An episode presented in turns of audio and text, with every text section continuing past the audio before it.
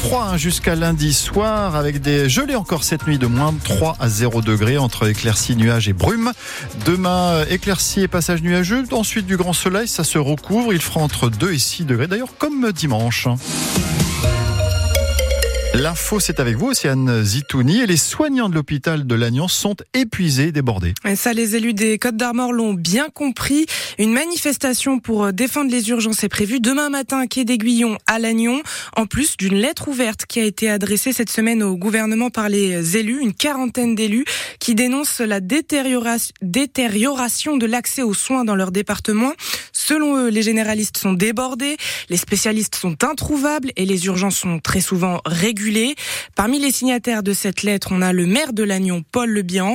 Il demande que des mesures fortes soient prises. Eh ben, on demande à l'État euh, de réguler les installations des médecins. On sait qu'il y a des endroits où il y a pléthore de médecins, d'autres où il n'y en a pas. Voilà, ils ont été euh, formés par l'État, hein, euh, une formation qui dure longtemps. Ce serait pas anormal qu'il y ait un retour euh, attendu de leur part. Alors après, sous quelle forme juridique, ça, c'est pas notre affaire, mais en tout cas, qu'il puisse y avoir une régulation de l'installation des, des, médecins. C'est peut-être un temps, une présence obligatoire les premières années dans ce qu'on appelle les déserts médicaux. Quoi. Faut pas non plus que les médecins prennent ça comme des, des sanctions, mais il y a quelque chose à faire. Quoi. Là, il y a urgence effectivement dans nos territoires qui sont un peu loin des deux métropoles de Brest et de Rennes d'avoir un accès euh, facilité à des médecins de tout ordre.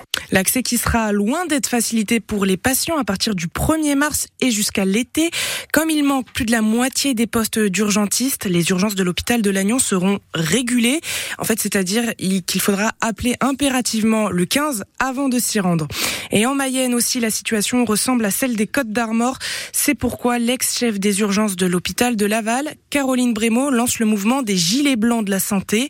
L'objectif, c'est d'organiser de façon régulière des manifestations ou des mobilisations devant les hôpitaux publics partout en France pour dénoncer le manque de moyens humains et euh, matériels. Une initiative saluée par l'association Médecins Urgentistes de France qui espère une révolte de la population pour réclamer des moyens supplémentaires à l'hôpital. Comme pendant les fêtes de fin d'année, la préfecture des Côtes d'Armor vient d'interdire les rassemblements festifs comme les rave parties. L'interdiction prend effet dès ce soir 22h et se termine lundi matin à 8h. Les policiers et les gendarmes seront plus nombreux sur le terrain, prévient la préfecture. Il s'en est allé emportant avec lui de nombreux souvenirs d'aventures culturelles dont il avait été l'infatigable artisan.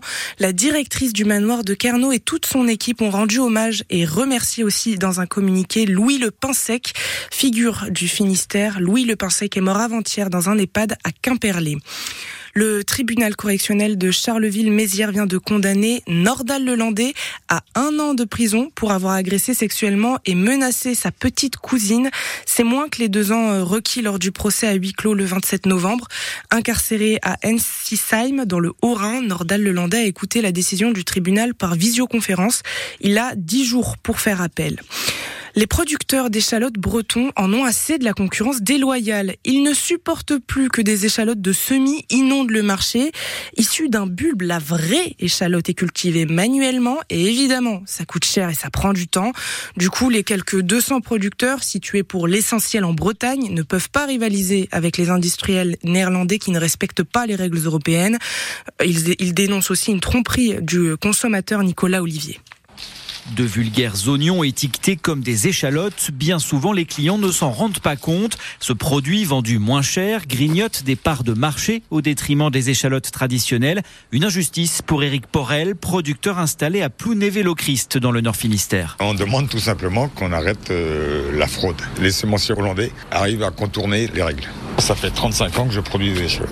Je ne sais pas si mon fils va continuer à produire des échalotes. Adrien Corr, président de la section nationale échalotes, en appelle au ministre pour que les directives européennes cessent d'être bafouées. La Commission européenne a elle-même mis en place ces règles-là, à elle de les faire respecter. Chacun doit prendre ses responsabilités, à nos politiques de les prendre maintenant. Le ministre de l'Agriculture a lui-même été interpellé sur le sujet en décembre dernier.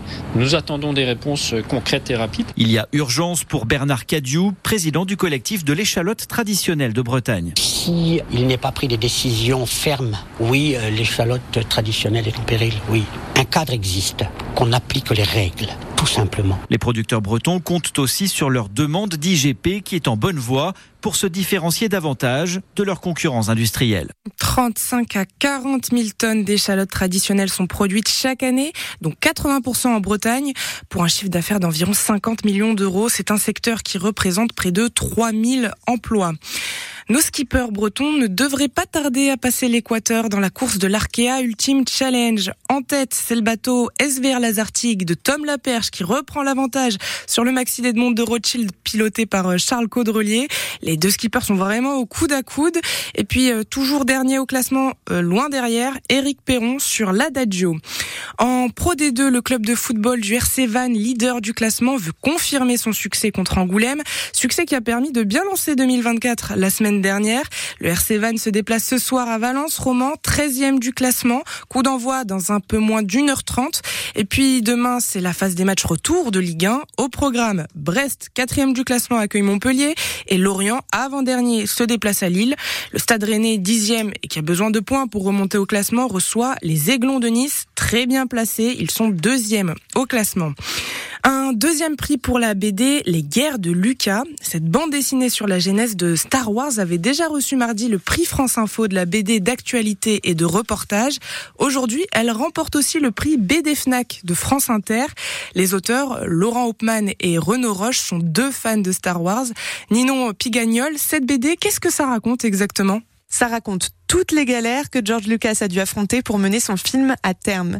L'enfer du casting, les tournages cauchemardesques avec les disputes entre acteurs, les histoires d'amour secrètes ou encore la spectaculaire fuite du robot télécommandé R2D2 en plein tournage. La télécommande de l'engin ne marchait plus, du coup il est parti à toute vitesse en ligne droite dans le désert jusqu'à ce qu'il soit finalement arrêté sur le tournage d'un autre film. Dans la BD, on retrouve aussi les grands moments comme celui où le réalisateur entend pour la toute première fois le thème connu de son film joué par un orchestre.